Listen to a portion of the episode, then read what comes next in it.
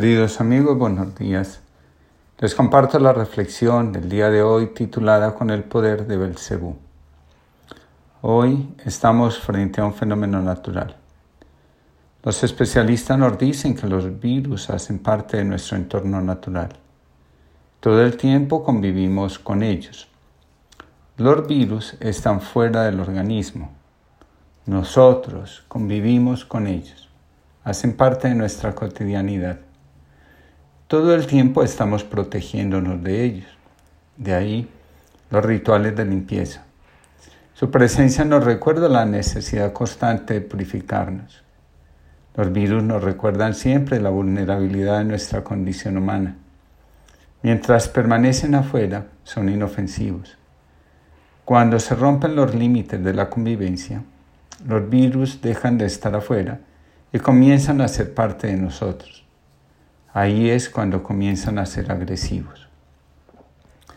Todo lo que se ha desencadenado con el COVID-19, dice Franz Rupert, es inicialmente un desastre natural.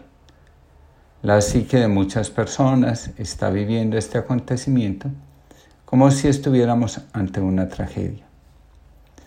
La pérdida de confianza nos lleva a vivir las situaciones que se presentan como si estuviéramos ante una gran tragedia ante un tsunami, un terremoto, el momento final de la humanidad. Lo que vivimos nos invita a tomar precauciones. En estos momentos podemos tomar decisiones aconsejadas por el pánico, también por la soberbia y la prepotencia. Ninguna de las dos actitudes nos ayudan a superar el momento difícil que estamos atravesando. Las personas que salen a la calle, desafiando las recomendaciones que se han sugerido, nos muestran que han perdido la confianza y por eso sienten que no tienen nada que perder. Cuando perdemos la confianza, no nos queda nada en lo que podamos apoyarnos. Un autor espiritual nos dice, quien ha perdido la confianza se ha perdido a sí mismo. Lo anterior nos dice que nuestra alma, que nuestra alma entró en estado traumático, es decir, en parálisis Paralizarse es una estrategia para defenderse de las amenazas. Es una reacción primaria de nuestro cerebro reptiliano. Quedarnos quietos es una estrategia de sobrevivencia. Volver a actitudes que se creían superadas es una muestra del estado de sobrevivencia en el que se encuentra la persona que se siente impotente y frágil ante las adversidades de la vida. La Sagrada Escritura nos trae un ejemplo claro. En aquellos días el Señor dijo a Moisés, Anda, baja de la montaña, que se ha pervertido tu pueblo, el que tú sacaste de Egipto. Pronto se han desviado del camino que yo les había señalado. Se han hecho un becerro de metal, se postran ante él, le ofrecen sacrificios y proclaman, Este es tu Dios, Israel, el que te sacó de Egipto. La regresión, nos dice la psicología, es un mecanismo de defensa, es una forma de retirarnos a un lugar que en el pasado nos daba seguridad y confianza. Dios pone la confianza en nuestro corazón. En otras palabras, lo que necesitamos para fluir en la vida se encuentra dentro de nosotros mismos, no afuera. Para los griegos, por ejemplo, quien tiene confianza es fiel, permanece. Quien mantiene el contacto consigo mismo, con sus necesidades, logra confiar en la vida, incluso cuando hay motivos para desconfiar. Muchos han enfrentado la situación actual generando pánico en los demás. Podríamos decir, quieren salvar con el poder de Belcebú. Los opositores de Jesús, en un momento álgido del conflicto que tenían con la forma de proceder de él, le dicen, actúas con el poder de Belcebú. Hoy esa expresión equivaldría a decir curas infundiendo miedo y temor.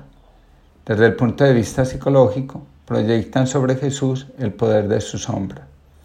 La forma como es predicada la ley crea temor entre los fieles judíos. Para Moisés, la infidelidad del pueblo amerita el castigo de Dios.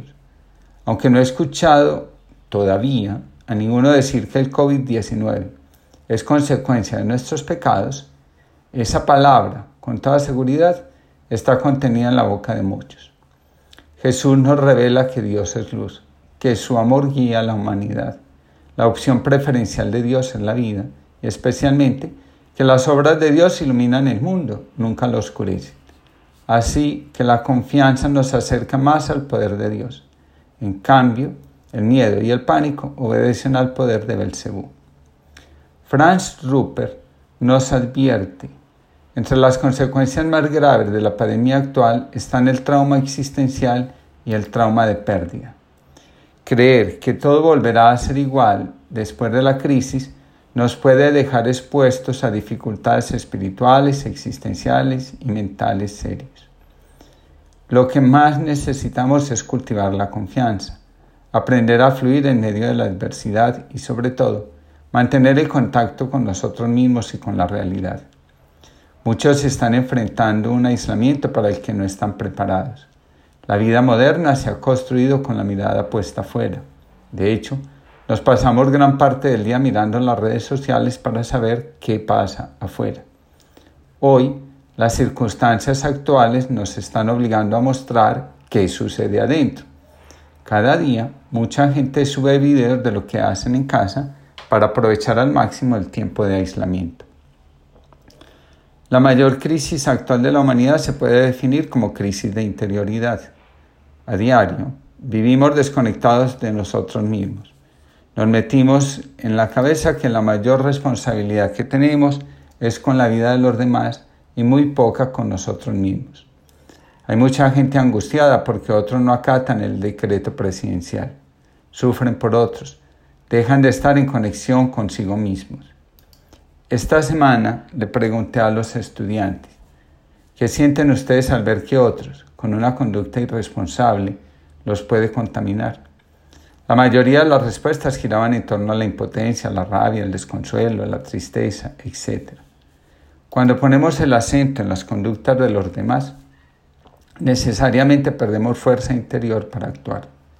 Cuando esto sucede, quedamos expuestos y la mayoría de las veces nos vemos sin recursos y por esa misma razón nos empezamos a sentir inseguros. Hoy se busca la espiritualidad, pero no la interioridad. El sustento de toda espiritualidad auténtica está en la vida interior. Sin vida interior, la conexión con Dios o con la fuente puede terminar siendo una proyección de nuestra psique infantil. Dejemos que sea el mismo Rupert quien nos explique en qué consiste el desafío del trauma existencial y de pérdida con el que hoy nos enfrentamos. Los desastres naturales causan muchas lesiones graves y muertes en poco tiempo. Mucha gente está experimentando la posible, la posible muerte de una persona cercana, lo cual nos puede llevar a un trauma existencial. En estas situaciones, la emoción principal suele ser el miedo a morir y por lo tanto se genera pánico. Esto crea un gran estrés y una enorme presión para actuar. Empezamos a movernos entre el deseo de que se reciba ayuda con prontitud y la impotencia de no poder encontrarla. Los sobrevivientes de estas situaciones, si no se curan, vivirán todo el tiempo hablando del peligro, de cómo fue que sobrevivieron y en algunos casos culpando a quienes pudieron ser una amenaza de contagio.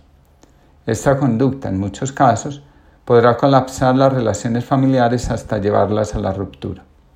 Por otro lado, si una persona muere, a pesar de todos los esfuerzos que se hicieron para prevenir este suceso, se puede llegar a experimentar como un trauma de pérdida. La consecuencia de una experiencia semejante será la desconexión emocional. Después de un trauma de pérdida, la gente no vuelve a estar emocionalmente disponible para los demás. Estar conectados con noticias falsas que anuncian la debacle nos pone en situación de vulnerabilidad. Ahí es cuando se necesita fortalecernos interior y espiritualmente. Termino con esta oración. Padre, haz que mis ojos vean lo que tú ves. Haz que mis oídos oigan el estruendo de tu voz en las ondas de lo creado. Haz que mi hablar sea un baño de palabras de néctar que se viertan sobre gente que está presa de amargura. Haz que mis labios solo canten los cantos de tu amor y tu alegría. Padre, mueve mi corazón y hazme sentir simpatía por todas las criaturas vivientes. Que tu palabra sea el maestro de la mía. Piensa con mis pensamientos, porque mis pensamientos son tus pensamientos, mi mano es tu mano, mis pies son tus pies, mi vida es tu fuerza, para seguir creyendo en la vida, aunque la muerte nos esté cerca. Que Dios nos conceda una linda jornada.